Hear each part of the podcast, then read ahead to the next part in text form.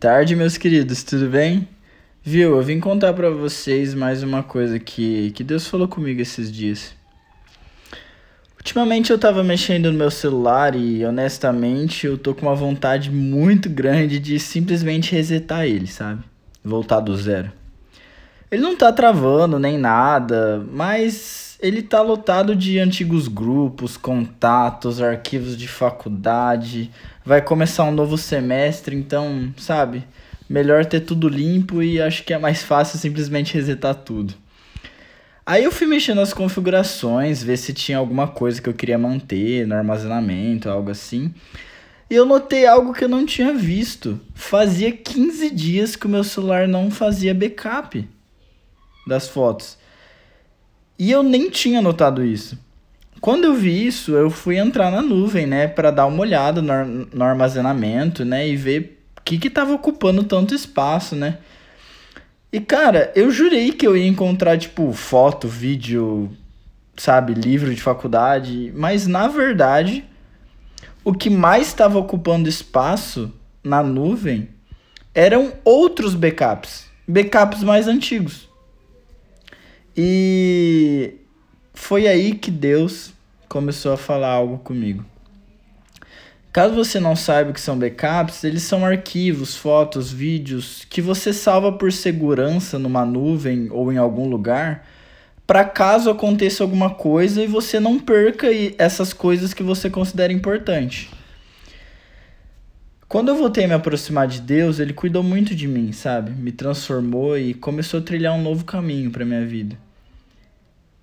E Deus tem tentado derramar mais coisas sobre a minha vida.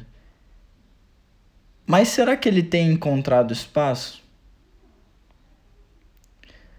Ou será que eu tenho meu coração ocupado, lotado com backups de quem eu era, da minha vida antiga, de passados? Sabe, os backups eles existem como um plano B. Se algo não der certo, ele vai, faz o trabalho dele de recuperar as coisas. Só que com Deus as coisas não são assim.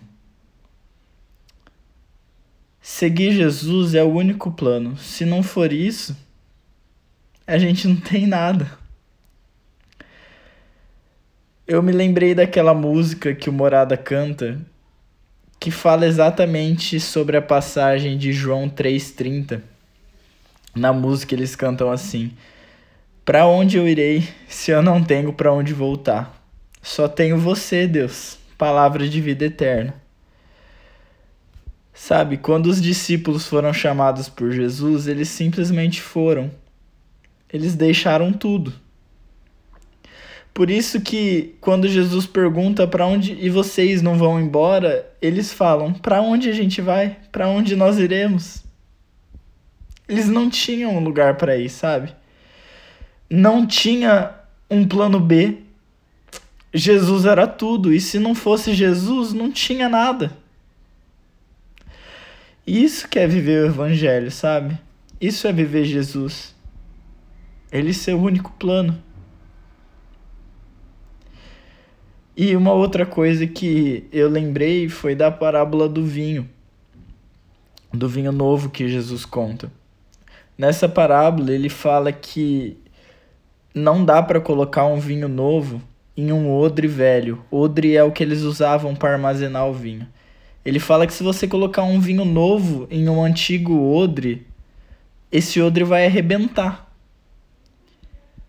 Sabe, talvez Deus esteja tentando derramar muitas coisas sobre as nossas vidas, mas a gente continua sendo aqueles velhos odres que não suportam mais nada sabe, apegados ao nosso passado, cheio de backups e cheio de planos B, caso seguir Jesus não dê certo.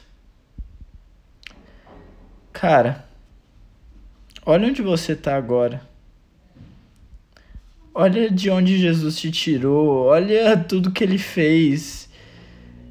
Olha o que ele tem falado e feito na sua vida nos últimos dias. Irmão, Escuta um conselho meu. Não vale a pena ter backup.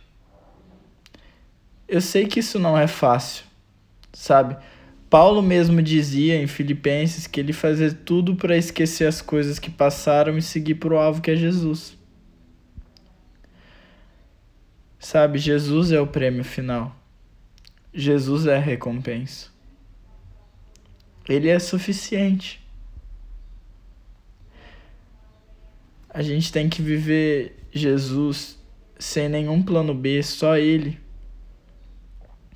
Porque, sabe, a, o céu não é recompensa. Sabe? Ter uma vida em paz não é recompensa, sabe? A recompensa é Jesus. É conhecer Ele, a recompensa é estar com Ele.